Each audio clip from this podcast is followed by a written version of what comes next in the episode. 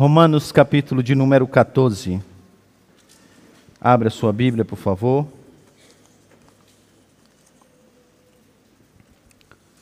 Romanos capítulo de número 14.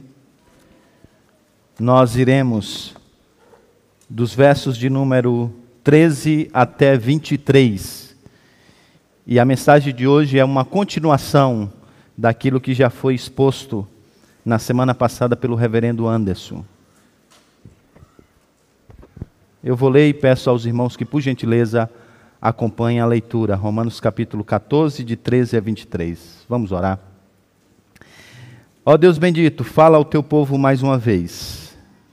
Apesar de nós mesmos, Senhor, nós te pedimos que o teu Espírito Santo nos instrua nessa manhã, para que tenhamos condições de percebermos a maneira como devemos fazer uso do exercício da nossa liberdade cristã para a glória do teu filho, edificação dos nossos irmãos e expansão do teu reino nessa terra.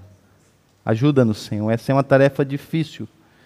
Que o teu Santo Espírito ilumine a nossa mente e abra os nossos corações para recebermos a tua palavra e vivermos à luz dela, em nome de Jesus. Amém. Portanto, deixemos de julgar uns aos outros em vez disso, façamos o propósito de não pôr pedra de tropeço ou obstáculo no caminho do irmão. Como alguém que está no Senhor Jesus, tenho plena convicção de que nenhum alimento é por si mesmo impuro, a não ser para quem assim o considere. Para ele é impuro. Se o seu irmão se entristecer devido ao que você come, você já não, não está agindo por amor. Por causa da sua comida, não destrua o seu irmão, por quem Cristo morreu. Aquilo que é bom para vocês não se torne objeto de maledicência, pois o reino de Deus não é comida nem bebida, mas justiça, paz e alegria no Espírito Santo. Aquele que assim serve a Cristo é agradável a Deus e aprovado pelos homens. Por isso, esforcemos-nos em promover tudo quanto conduz à paz e à edificação mútua. Não destrua a obra de Deus por causa da comida. Todo alimento é puro, mas é errado comer qualquer coisa que faça os outros tropeçarem. É melhor não comer carne, nem beber vinho, nem fazer qualquer outra coisa que leve o seu irmão a cair. Assim, seja qual for o seu modo de crer a respeito destas coisas, que isso permaneça entre você e Deus. Feliz é o homem que não se condena naquilo que aprova, mas aquele que tem dúvida é condenado se comer, porque não come com fé. E tudo o que não provém da fé é pecado.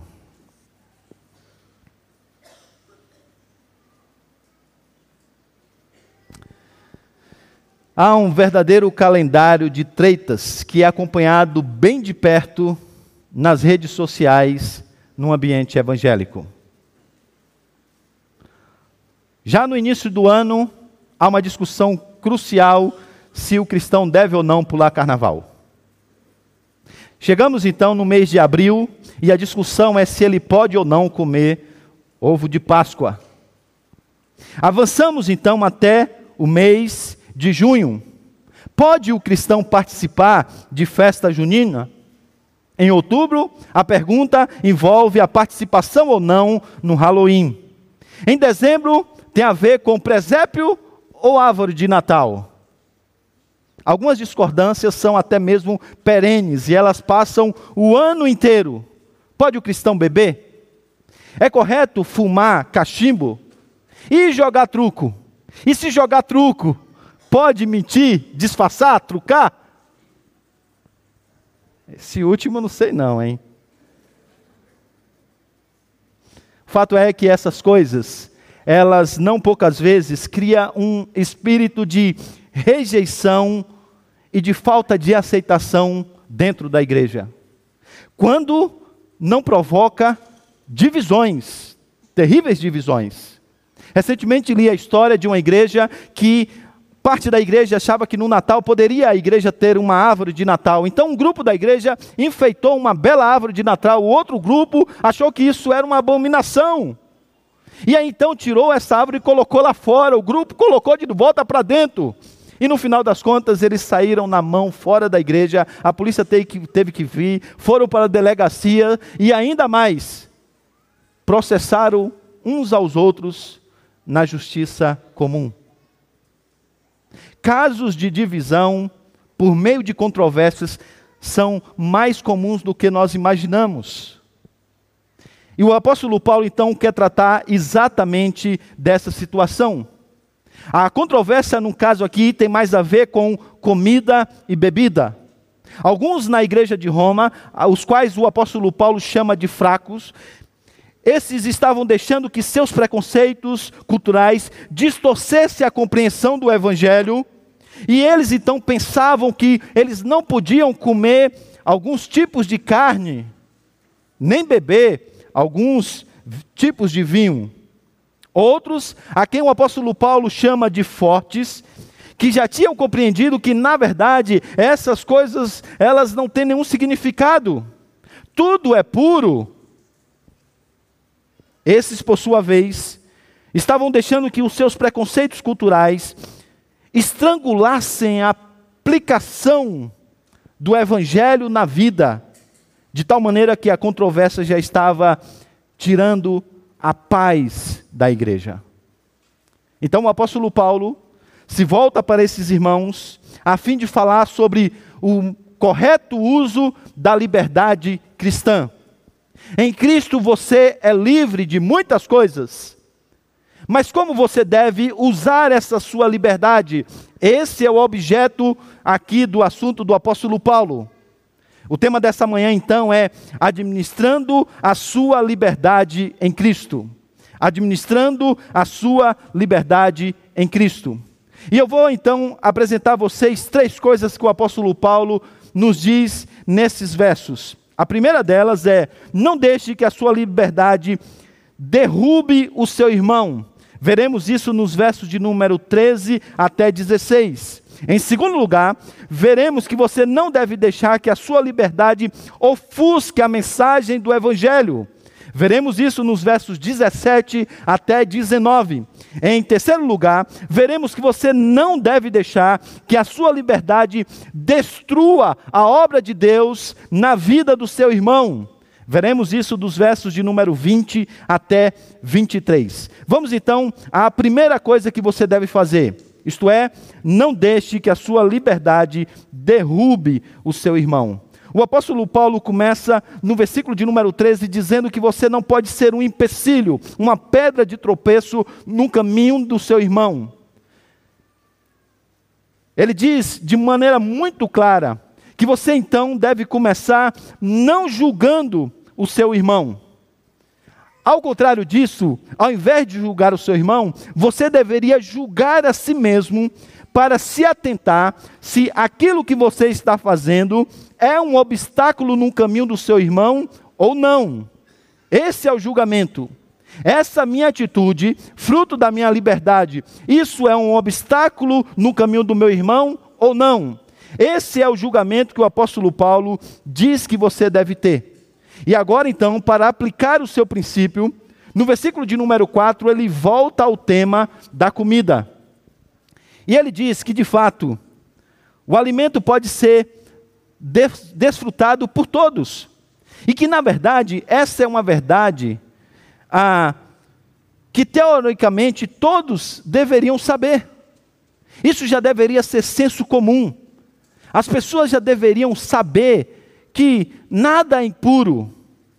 Todavia, o apóstolo Paulo diz: alguns irmãos daquela igreja, eles não foram ainda capazes de compreender essa verdade. E por essa razão, a consciência desse irmão, por causa da sua fraqueza teológica, isto é, por não entender as verdades de quem ele já é em Cristo, faz com que ele perceba, postule que comer certo tipo de alimento é errado. Bem, e qual é a preocupação do apóstolo Paulo? A preocupação do apóstolo Paulo é que a pressão exercida pelos fortes para que eles comam o alimento possa então fazer com que esses irmãos venham contra a sua própria consciência. E diz o apóstolo Paulo que se alguém usar a liberdade dessa maneira, ele não está agindo com amor para com o seu irmão, e muito mais do que isso, ele está sendo um empecilho, derrubando o seu irmão na caminhada da fé. Eu sei que isso parece um tanto quanto abstrato. Então eu vou ter que, às vezes, ilustrar para que você entenda o que o apóstolo Paulo quer dizer. Vamos à primeira ilustração. Imagine vocês que um, um irmão chamado Júlio, ele é um gentil, ele convide então dois judeus para almoçar ou jantar na sua casa. Ele chama então Salomão e Efraim. Bem, com a indicação de alguns irmãos aqui da Igreja Aliança, ele faz um pedido de uma costelinha de porco lá no Oralia Velha, lá nos Pires. Bem, quando chega na hora do almoço, está tudo pronto, Chega então Salomão e Efraim. Quando eles se sentam, antes mesmo de orar, Salomão olha para aquela mesa e diz: Júlio, você está louco? O que é que você está fazendo, cara? Olhe para isso aqui. Olhe para, para essa comida. Isso aqui é impuro. Além disso, a gente não sabe se esse animal passou por uma cerimônia pagã ou não. A gente não sabe quem vendeu essa comida no mercado. Você sabe que isso pode ser oferecido a ídolos, e se a gente comer essa comida, nós estamos participando dessa adoração. Aí Júlio olha e fala assim para Salomão e para Efraim: Ah, larga a mão, para com esse legalismo. Você não ouviu o que Jesus disse sobre comida impura? Você não ouviu o que Pedro disse sobre comida impura? Vamos, rapaz, come logo esse negócio aí e larga de frescura. Salomão fica logo bravo, bate na mesa, sai e vai embora. Guarda essa cena aí. Paulo vai voltar a ela depois. Mas a preocupação de Paulo aqui é exatamente com a atitude de Efraim. Ele olha para os irmãos que estão ao lado de Júlio. Vocês vão comer? E aí todo mundo, uhum. E vocês vão tomar o vinho? Uhum. Aí ele diz: Eita, pega. E aí, Efraim, você vai comer ou não vai? Eu, não, eu vou. Eu vou, irmãos. Eu também quero. Coloca aí um pedaço para mim. Só que não precisa ser especialista em ler pessoas para saber que Efraim está suando frio para saber que o seu interior está angustiado. Enquanto ele come, ele está calado, porque a cada momento que ele mastiga o alimento, o sentimento de culpa o tritura por dentro.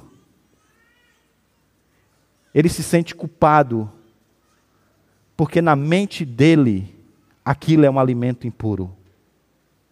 É isso que Paulo disse no versículo 14. Paulo não está relativizando o que é certo e o que é errado. O que Paulo quer que você entenda é que, na mente do Efraim, comer aquilo é pecado, é impuro. Então, se para ele é impuro, você tem que levar isso em consideração. E ele está angustiado. E qual é a crítica de Paulo? Paulo está dizendo: Júlio, você sabe que esse é um tema sensível para ele. Você sabe que isso leva a essa angústia, esse tormento pelo seu sentimento de culpa, mas você nem se importa com ele. Isso é uma evidência da sua falta de amor. Essa é a primeira crítica do apóstolo Paulo. Mas se você acha que o apóstolo Paulo está preocupado apenas com o que Efraim está sentindo, para que ele se sinta apenas melhor e não passe por essa angústia, você não está pegando o ponto do apóstolo Paulo. Ele não usaria esse termo tão forte, tropeçar. Ele não usaria expressões como destruir o seu irmão, se ele não tivesse pensando em coisas mais profundas nessa temática. Bem, e qual é? Eu preciso então agora contar uma outra história para que você entenda. Tim Keller, no seu comentário, ele conta a história de uma garota do ensino médio que foi criada em um ambiente cristão que não se podia usar maquiagem. Qualquer tipo de pintura naquela determinada denominação era considerado pecado. Só que agora essa jovem, no tempo aí do ensino médio, com as suas amigas, ela se vê pressionada tanto pelas suas amigas que não conhecem a Deus, como pelas suas amiga, amigas cristãs, dizendo: Ah, pare com isso, não há mal nenhum em usar maquiagem. Isso não é errado, isso não é pecado. Isso é modos e costumes, não tem nada a ver com o evangelho. Essa garota então sabe o que ela começa a fazer? Ela começa a usar maquiagem depois que sai de casa e retirar antes de entrar em casa. Agora note, mesmo a Bíblia não dizendo em lugar nenhum que é proibido usar maquiagem, essa garota violou a sua consciência. Ela foi contra a sua consciência. E ela começou a se sentir culpada. Mas com o incentivo das suas irmãs cristãs, ela começou a lidar bem com essa culpa. E ela já não mais se sentia culpada. Mas qual é o resultado disso? O resultado disso é que, uma vez tendo a consciência ferida em um ponto, isso abriu portas para que, em questões realmente morais, ela pudesse não apenas ir contra a verdade do Senhor, a sua consciência, como que também sufocasse o seu sentimento de culpa. Esse foi o gatilho para que ela pudesse se entregar em pecados graves sexuais. A preocupação do apóstolo Paulo é exatamente nessa natureza. Ele teme que os fortes, ao fazerem os fracos irem contra a sua consciência, enfraqueça a sua fé no que é certo e no que é errado. E fazendo isso, abra portas para que outros tipos de pecados verdadeiros possam adentrar a vida desse irmão. Então ele diz: você não pode forçá-lo a comer. Se para ele isso é errado, não faça ir contra a consciência dele. Porque se ele for contra a consciência dele nisso que não é pecado, ele poderá ir naquilo que de fato é pecado.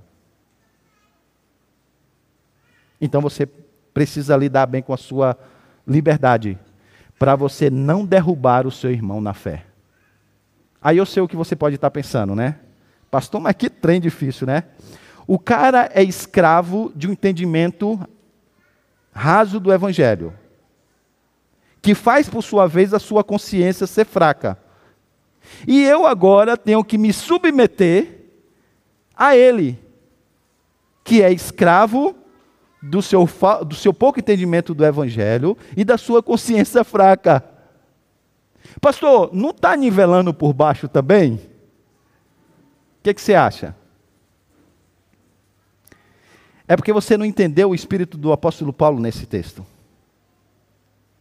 O espírito do apóstolo Paulo nesse texto é que você apenas diminua o seu ritmo para que você acompanhe esses que não entenderam profundamente o evangelho, que por essa razão têm consciência fraca mas que os leve a crescer no Evangelho, fortalecer a sua consciência no que de fato é excesso, para que a santa alegria do reino de Deus possa ser uma realidade não só na sua vida, mas na vida dele. Esse é o ponto do apóstolo Paulo. O que o apóstolo Paulo está condenando é simplesmente você sair escandalizando as pessoas sem estar disposta a sentar do lado dela, delas, a andar com essas pessoas, a fim de discipulá-las, para que elas entendam o Evangelho e cheguem no nível de maturidade que você tem como forte no Evangelho. Esse é o ponto do apóstolo Paulo. E esse é o custo que a gente não quer pagar. A gente quer que as pessoas se adequem à nossa realidade. E aí a gente quer viver a nossa realidade, a nossa liberdade, como como podemos viver, afinal é o nosso direito. E o apóstolo Paulo diz: não, não, presta atenção. A consciência de muitas pessoas, elas caminham em uma velocidade diferente. E a sua liberdade precisa considerar isso. Sabe, irmãos, às vezes eu já fiquei muito impaciente em aconselhamentos. Falo, meu Senhor do céu, já preguei isso na igreja mil vezes. Não é possível. Até que eu aprendi isso. Sim, tem pessoas que vão demorar em amadurecer.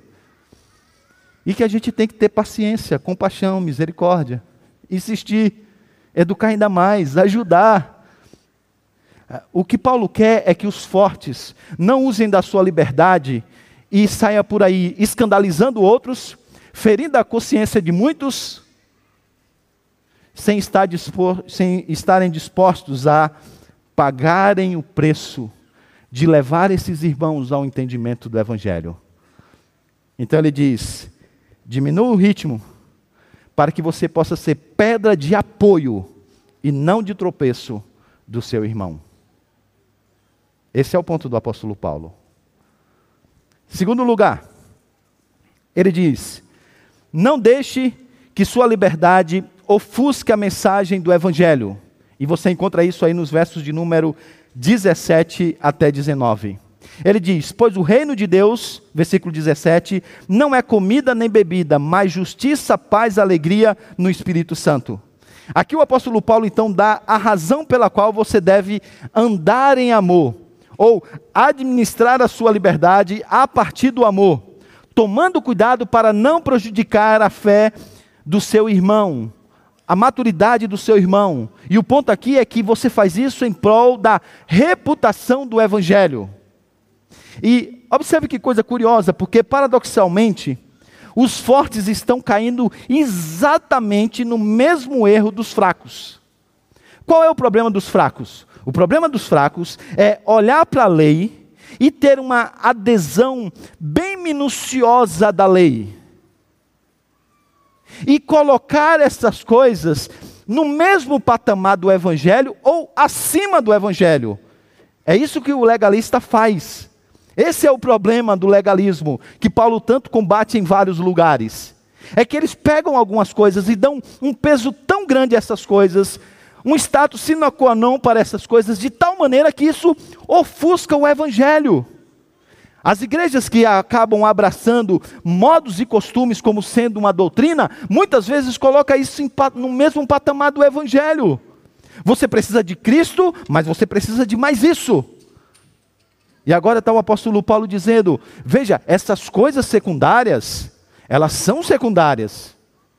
O evangelho não tem a ver com comer qualquer tipo de carne ou beber vinho. Não, não. Isso não é o Evangelho. O Evangelho tem a ver com justiça, paz, alegria no Espírito Santo.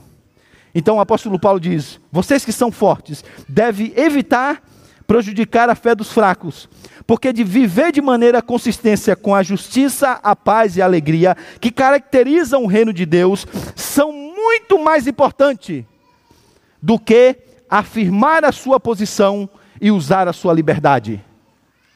Então, você vai recuar, porque você não quer passar para o seu irmão que isso é mais importante do que as coisas ligadas ao que Cristo fez pelo fraco. Não é mais importante no reino de Deus. Então você recua. O único motivo de escândalo é o evangelho. Então você recua. Ele precisa entender o que, é mais importante na vida cristã. Então, até que ele entenda, você recua. Para que isso não, não ofusque a mensagem do Evangelho. O que, que é o cerne do Evangelho? Às vezes fica a, a discussão fica tão periférica, mas ganha uma coisa, uma, uma dimensão tão grande, que a verdade do Evangelho mesmo está oculta, ofuscada. E Paulo diz: Então não faça isso. Se você quer gastar muito tempo discutindo, comece a discutir as coisas ligadas ao reino de Deus. Comece pelas primeiras coisas. As primeiras coisas nos primeiros lugares, o apóstolo Paulo disse. Não dê ênfase a essas coisas. Porque ele sabia que, no afã de usar a sua liberdade, eles colocariam isso como sendo a coisa principal. Está aí uma série de sermões de um ano tratando disso. Quando Paulo diz: não, o reino de Deus não, não é sobre isso. É sobre justiça, paz, alegria no Espírito Santo. Essa é a mensagem, esse é o cerne. E mais do que isso, se você viver de fato à luz dessas verdades, diz ele no versículo de número 18: Aquele que assim serve a Cristo é agradável a Deus e aprovado pelos homens. Lembra de Romanos capítulo de número 12, versículo 1 e 2? Ele diz: Rogo-vos, pois, irmãos, pelas misericórdias de Deus, que ofereçam em sacrifício santo, vivo e agradável a Deus, que é o seu culto racional, razoável. E não se deixe amoldar por esse século, mas transformem-se pela renovação da sua mente. E o apóstolo Paulo está dizendo: nesse mundo caído, como a gente já viu lá no início de Romanos, o homem é tomado pelo egoísmo, pela autossuficiência, pela autossatisfação. Agora ele está dizendo: a nossa união com Cristo mudou isso. Você agora vive em uma nova realidade, essa humanidade nova, marcada pela justiça, paz e alegria. Então, se você viver à luz dessas coisas, você então agora vai agradar de fato a Deus. Então o apóstolo Paulo diz que quando os fortes não aproveitam as suas posições de poder para autossatisfação, mas em vez disso, por amor ao próximo, age de maneira amorosa, de maneira justa, promovendo a paz e alegria na comunidade, ele está dizendo: você então está agradando a Deus. Bem, e se Jesus morreu na cruz para espiar o pecado de fracos e fortes, é racional, é razoável que Paulo então peça que você faça apenas alguns sacrifícios para que essa unidade promovida por Cristo permaneça. Se Jesus Cristo renunciou à sua própria vida, é razoável que Paulo peça para você restringir um pouco a sua liberdade para que essa unidade promovida no reino de Deus possa então agora florescer. Então Paulo diz: esse amor altruísta é o culto que Deus requer. Então qual é a motivação para você suportar a fraqueza do seu irmão? É a pessoa e a obra de Cristo. E por essa razão agora ele apresenta mais uma vez um comando. Versículo de número 19. Por isso, esforcemos-nos em promover tudo quanto conduz à paz e à edificação mútua. Ou seja, todos, todos, todos na igreja, mas principalmente os fortes de um lado e os fracos de outro, precisam agora viver em paz e edificar um ao outro. E isso então agora traz um custo para ambos. Os legalistas não podem vir para o culto e ficar olhando na igreja e diz assim: está ali, ó. Aquele ali, ó, come carne sacrificada a ídolo e está aí nessa, fechando o olho, orando, cantando. Que hipócrita, viu? Adora, os, adora a Deus aqui no domingo, mas durante a semana está comendo carne sacrificada a ídolos, adorando outros ídolos. E aquele ali? Aquele ali bebe vinho, rapaz. E aquele outro ali? E Paulo está dizendo: você não deve julgar o seu, o seu irmão. Você deve julgar se você está produzindo a paz ou não. Aos fortes, ele está dizendo: você então deve administrar o uso da sua liberdade. Você precisa fazer bom uso do entendimento do evangelho que Deus está te dando, para que você promova justiça, paz e alegria no reino de Deus, e não discórdia e divisões. Chegamos então ao terceiro e último ponto. E agora o apóstolo Paulo diz que você não deve deixar que sua liberdade destrua a obra de Deus. Veja o versículo de número 20. Não destrua a obra de Deus por causa da comida. Todo alimento é puro. Ele mais uma vez enfatiza a verdade. Mas é errado comer qualquer coisa que faça o outro, que faça outros tropeçarem. É melhor não comer carne, nem beber vinho, nem fazer qualquer outra coisa que leve o seu irmão a cair. Gente, Paulo levava isso tão a sério, tão a sério, a sua preocupação com o irmão fraco, a sua preocupação em manter a unidade da igreja, a comunidade, e a sua preocupação de que o irmão cresça na fé para entender essas coisas, era tão grande, tão grande, que lá em 1 Coríntios capítulo de número 8, versículo 13, ele disse que se for necessário para manter a paz e a edificação do meu irmão, eu nunca mais como carne.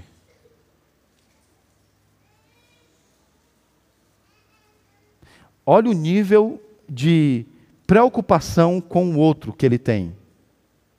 É essa atitude de amor que ele está pregando. Eu sou livre para fazer. Diante do Senhor eu posso fazer isso com a minha consciência tranquila. Mas se o meu irmão fraco não entende isso, e isso está prejudicando a fé dele, então eu nunca mais comerei carne se for possível, se for necessário. É isso que ele está descrevendo aqui. E ele diz que uma maneira então de você evitar ofensas desnecessárias é falando pouco. Veja o versículo de número 22. Assim, seja qual for o seu modo de crer a respeito dessas coisas, que isso permaneça entre você e Deus. As redes sociais é assim: o pessoal joga lá uma coisa para a consciência dos fracos, joga uma bomba e sai correndo. E fica o cara lá no dilema da sua consciência, se pode ou se não pode, angustiado. Aí ele vai lá pressionado, porque agora ele entrou no, no, nas páginas dos reformados, né? Rapaz, mas é todo mundo, e pastor fulano de tal diz, pastor outro diz, ele se vê pressionado e aí ele vai contra a consciência dele. Paulo disse: não, você está destruindo a obra de Deus na vida do seu irmão. E ele diz: é melhor você ficar em silêncio e confiar e orar para que Deus possa conduzir o seu povo à verdade, do que você falar se você não está disposto a discipular o seu irmão, andando do lado dele até levar à maturidade. Bem, o apóstolo Paulo está dizendo aqui que você não deve falar nada, mesmo que você for questionado. Não, não é isso que ele está dizendo. Se alguém me perguntar alguma coisa em um tema sensível, eu vou dizer o que eu penso sobre aquele tema sensível. E se é um tema muito sensível para aquela pessoa, eu vou dizer o que eu penso sobre aquele tema muito sensível para aquela pessoa. Agora eu vou fazer duas coisas. Primeiro, eu vou buscar caminhar com ela para que ela entenda isso e seja maturidade. E eu não vou usar a minha liberdade para forçá-la a fazer o que eu entendo que tem que fazer, porque é o certo a ser feito, e fazê-la ir contra a sua própria consciência. Por isso ele diz no versículo de número final 22 início, e todo o versículo 23: Feliz é o homem que não se condena naquilo que aprova. Ou seja, se você acha que pode beber vinho, pois beba, mas faça isso com alegria. Beba vinho para a glória de Deus. E sem nenhuma dificuldade de consciência. Faça isso na sua casa, diz o apóstolo Paulo. Mas aquele que tem dúvida, é condenado se comer, porque não come com fé, e tudo que não provém de fé é pecado. Bem, o que que Paulo quer dizer com isso aqui? O que que Paulo quer descrever com essa verdade aqui? Bem, então quer dizer assim, vamos, vamos pensar aqui. Você vai jantar na casa de alguém. E aí esse alguém é alguém que entende, à luz da escritura, que não há problema em beber vinho. Então ele está lá com uma taça de vinho. E aí você entende que aquilo é pecado. Mas ele insiste para que você beba. Tome aí, não tem problema. Aí tem outros irmãos também que estão tomando. Aí você vai lá, bebe e você pecou. Mas por que você pecou? Se beber vinho não é pecado, por que beber vinho é pecado? Vocês voltam na semana que vem. Brincadeira. Paulo está trabalhando com questões aqui bem profundas. Bem profundas. E aqui está a resposta do apóstolo Paulo sobre essa questão. Embora tomar vinho, objetivamente, de acordo com a lei de Deus, não é pecado, essa pessoa peca porque ela tomou não fundamentada em uma convicção, mas fundamentada em uma motivação pecaminosa. Ela tomou porque ela acha que isso é certo? Não. Ela tomou motivada por temor de homens. E tomar um vinho motivado por temor de homens é pecado. Porque você não deve temer a homens. Você deve temer a Deus. Esse é o temor acima de qualquer outro tipo de temor. Então, se você na sua cabeça acha que é pecado e você é temente a Deus nessa realidade, se você tomar por temor de homens, diz Paulo, você tomou por uma motivação errada. Você acabou de pecar. Então, como é que o forte faz o fraco tropecar? É tropeçar. Nesse caso, ensinando que é mais importante agir por temor de homens porque por temor de Deus. Então Paulo diz: é melhor que ele não toma. Mais uma vez, irmãos, o que, que você tem que fazer? Preste atenção nisso, porque esse é o ponto importante nessa passagem. O apóstolo Paulo está incentivando você diminuir a marcha para andar com o fraco e vai acelerando para que ele avance rumo à maturidade para que lá na frente você celebre a alegria do reino de Deus, de saber que todas as coisas foram criadas por Deus para o nosso prazer. O problema está exatamente nesse ponto. É que a gente quer fazer uso da nossa liberdade sem dar a mínima para o que pensa o nosso irmão e de como ele responde àquela situação. E Paulo diz: isso é falta de amor. Você não está preocupado com o bem-estar dele. Você vai deixá-lo angustiado. E mais do que isso, você pode levá-lo a quedas ainda mais terríveis se você forçá-lo a ir contra a sua consciência. Se ele se sente culpado e você diz: Não, rapaz, não se sinta culpada por isso, não. Em outros pecados, ele vai ouvir a mesma voz: Não se sinta culpado por isso, não. Você é livre para fazer isso. E aí eu concluo, então, para a gente encerrar, mostrando para vocês que Paulo aqui nos ensina algo de maneira correta, mas que foi deturpado em nossos dias.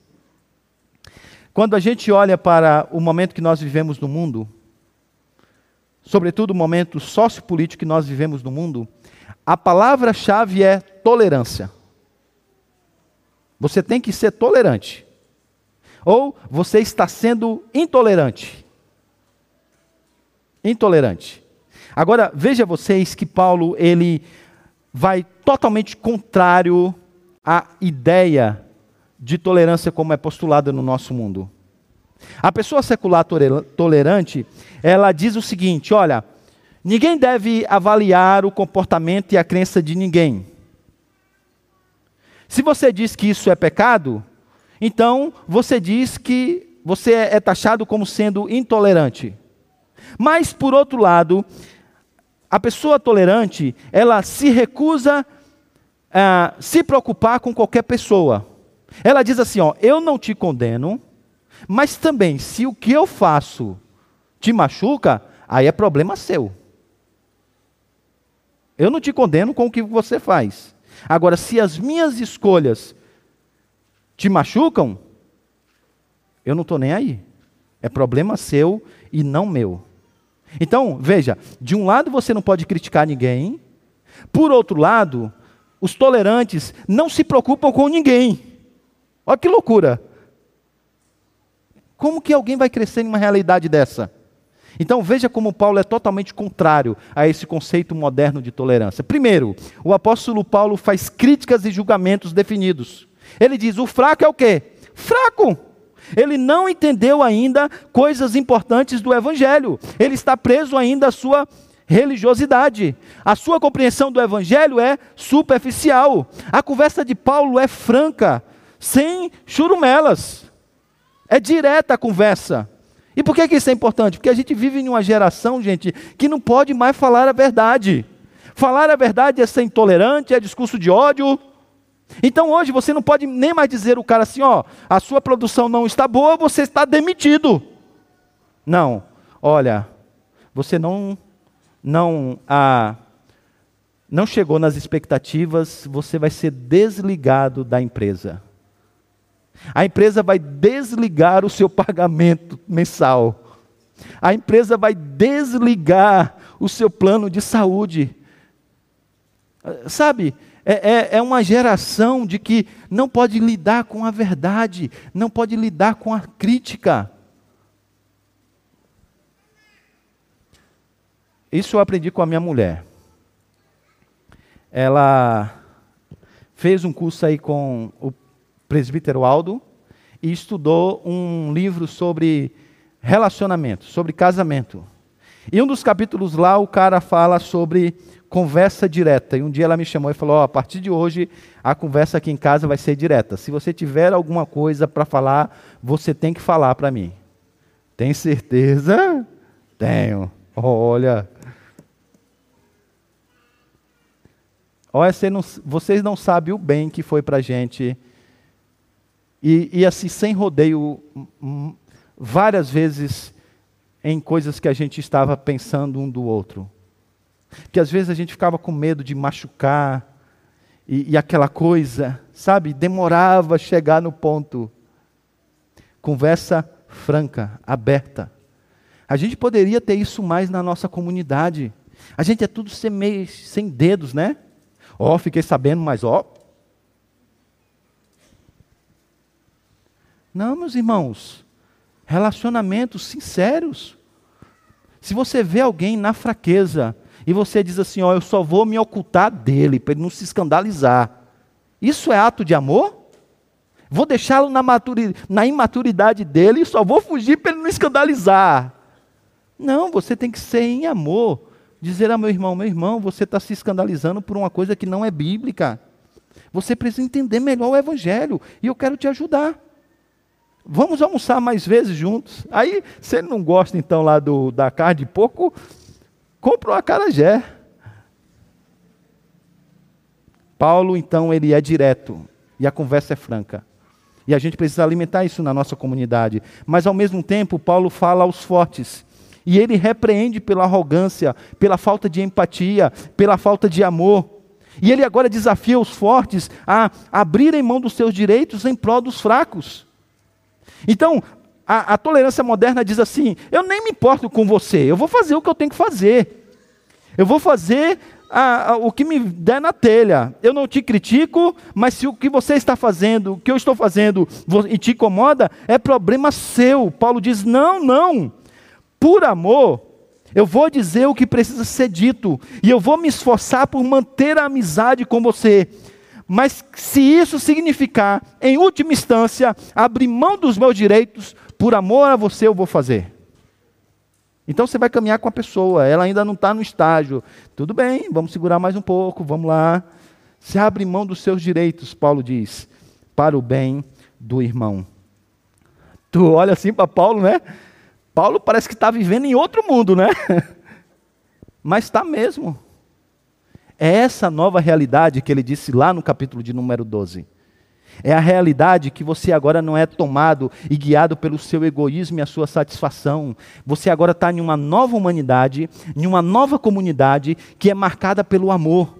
E agora você segue o exemplo de Cristo, que mesmo sendo tendo vários direitos, abriu mão dos seus direitos em prol do próximo, a ponto de morrer por você que se acha fraco ou por você que se acha forte.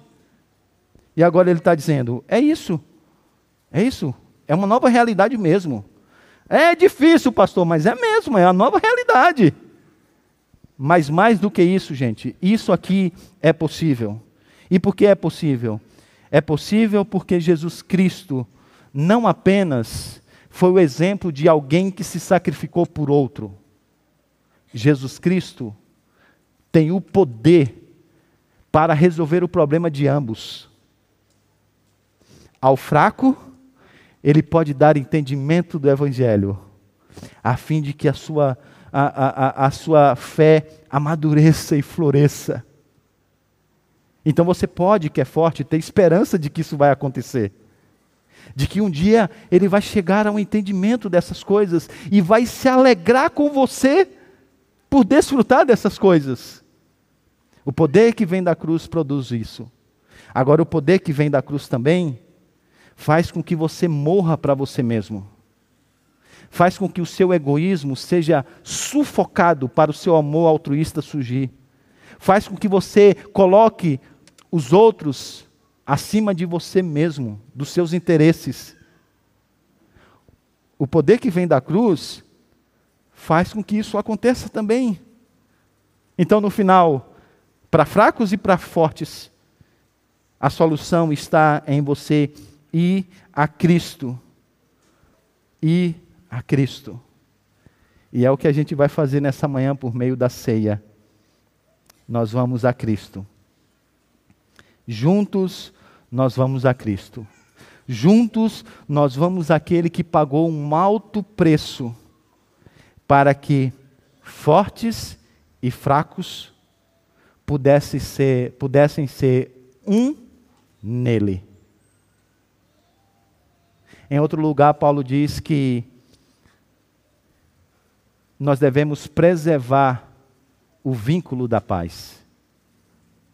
A gente não produz comunhão, a gente não produz paz. Isso já é reino de Deus, gente.